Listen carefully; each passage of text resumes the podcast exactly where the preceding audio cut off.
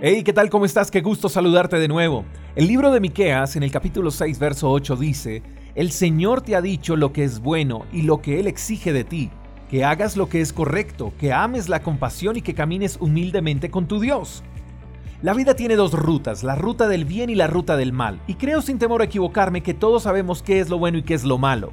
Desde niños hemos aprendido a identificar cuáles son las cosas que nos edifican y las cosas que nos conducen al éxito, y también las cosas que dañan nuestra vida, nuestra mente, nuestro corazón y que entierran nuestro propósito. El camino de Dios no es un camino difícil. Es más difícil transitar por el camino del pecado y del mal que por el camino de la justicia y la integridad. Es más difícil ser malo que ser bueno.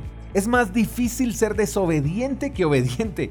Lo que pasa es que no podemos pretender transitar por el camino de Dios sin que se nos exija algo, porque el camino de Dios no es un camino por donde cada uno transita a su acomodo, a su manera. Es como si alguien llega a tu casa y hace lo que se le antoje en tu casa.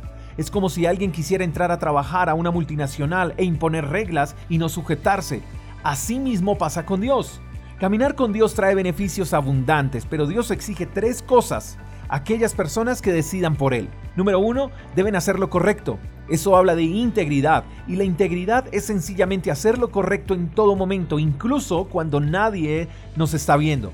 Este punto tiene que ver con las personas en sí. Dos, amar la compasión. Este punto tiene que ver con los demás, con el prójimo.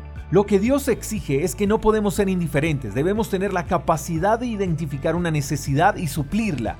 No es solamente decir voy a orar por ti y ya, no, la oración sin acción es solamente un discurso.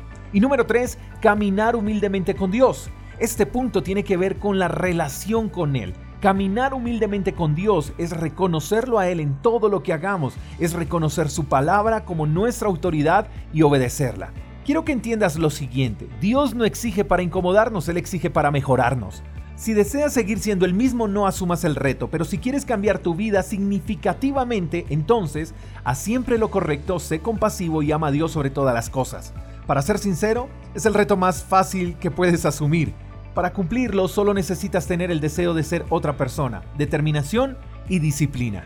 Espero que tengas un lindo día, te mando un fuerte abrazo. Hasta la próxima. Chao, chao. Gracias por escuchar el devocional de Freedom Church con el pastor J. Echeverry. Si quieres saber más acerca de nuestra comunidad, síguenos en Instagram, arroba Freedom Church Call. Hasta la próxima.